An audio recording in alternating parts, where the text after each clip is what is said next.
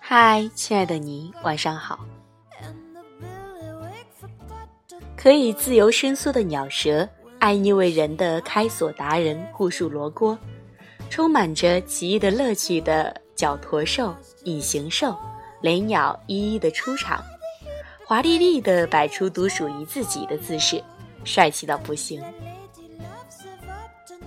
本期节目就和大家分享神奇动物在哪里。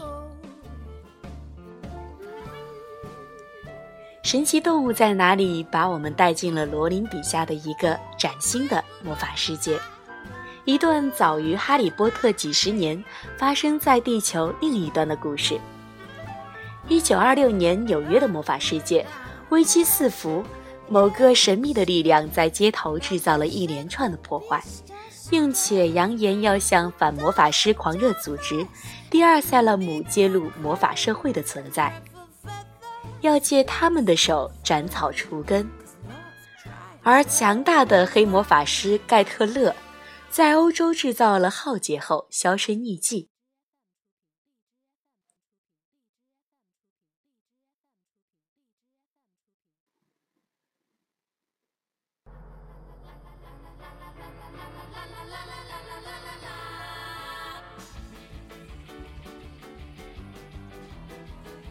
魔法动物学家纽特带着一个魔法皮箱抵达纽约，里面保护着不少的神奇动物，只是箱子里的部分神奇动物阴差阳错地跑了出来。本打算短暂停留的纽特，不得不和新认识的三个小伙伴蒂娜、雅各布和奎尼，在纽约展开了一场精彩的冒险之旅。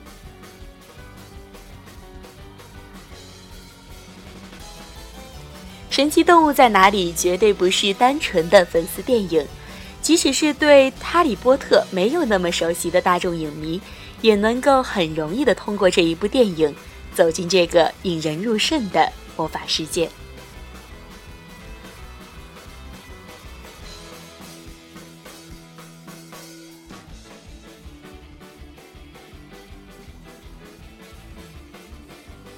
需要礼貌鞠躬才能够驾驭的鹰头马身有翼兽，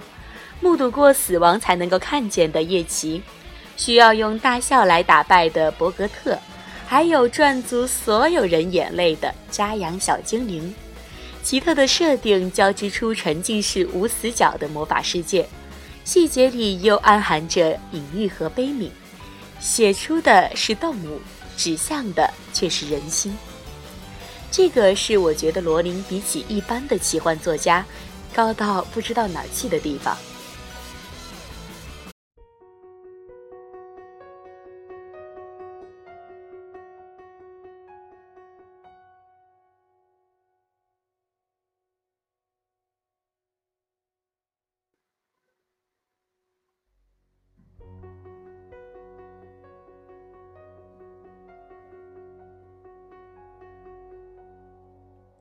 剧中所传递的价值观，正是牛顿和蒂娜所共有的。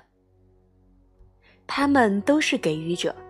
而他们能够给予的基础，不在于有多强的力量、多高的地位，或者多少财产，而是在于他们的内心里对生命的平等有很深的信念。当这些信念被他们在日常生活里表达出来，就成为了对他人或者其他生物的爱护。对抗邪恶的坚持与勇气，以及一种对所有不同的种族与群体所相同持有的爱，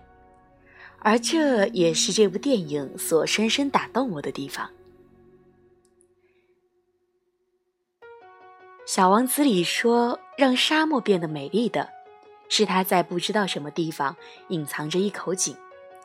那些深藏在平淡无奇背后的惊喜。”那些隐藏在日常背后的冒险，是我们这样的人对生活的全部期待了吧？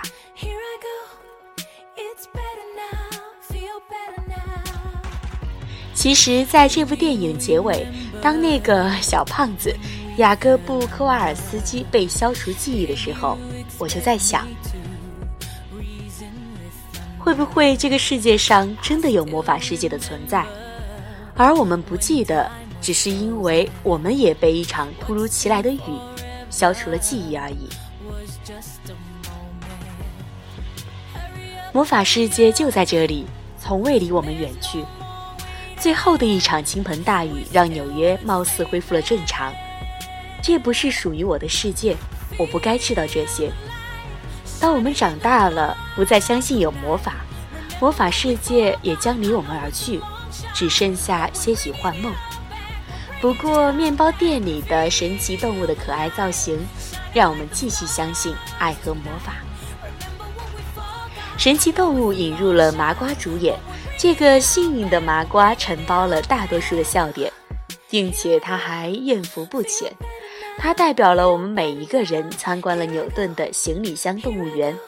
混入美国魔法部，参加了纽约大冒险，最后抹去记忆的大雨落下，再美好的梦也会终结，魔法世界的旅行结束，麻瓜也必须回到现实生活中去。就好像是在彼得潘的故事里，小仙子们是因为小孩子的相信才存在的，而小孩子长大不再相信小仙子的时候，就会有一个小仙子死去。而只要有一个小孩子相信小仙子的存在，那么这个世界上就会真的存在那么一个小仙子。而霍格沃兹就是因为我们的相信才存在的。大部分痴迷奇幻魔法的人，都有一个装得下盛大星空的脑洞。无边际的虚空中有一种谜一样的力量吸引你进入。会飞的锅碗瓢盆，能猜透别人心思的读心术，随时穿越的时间和空间，挥动魔杖的瞬间，好像拥有了一切。孤独的路上从来都不是孑然一身。当略带粗鲁莽撞的姑娘出现，当淳朴善良的麻鸡闯入你的视线，当性感美貌的女郎端上丰盛的晚餐，四人小伙伴组建的顺理成章，我们可以拯救世界，但我们更要保护神奇动物。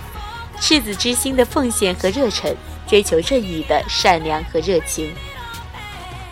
不要清晨的雨，不要无奈的别离，不要遗忘的咒语。你看，你开了个面包店，我当个小店员，不也很棒吗？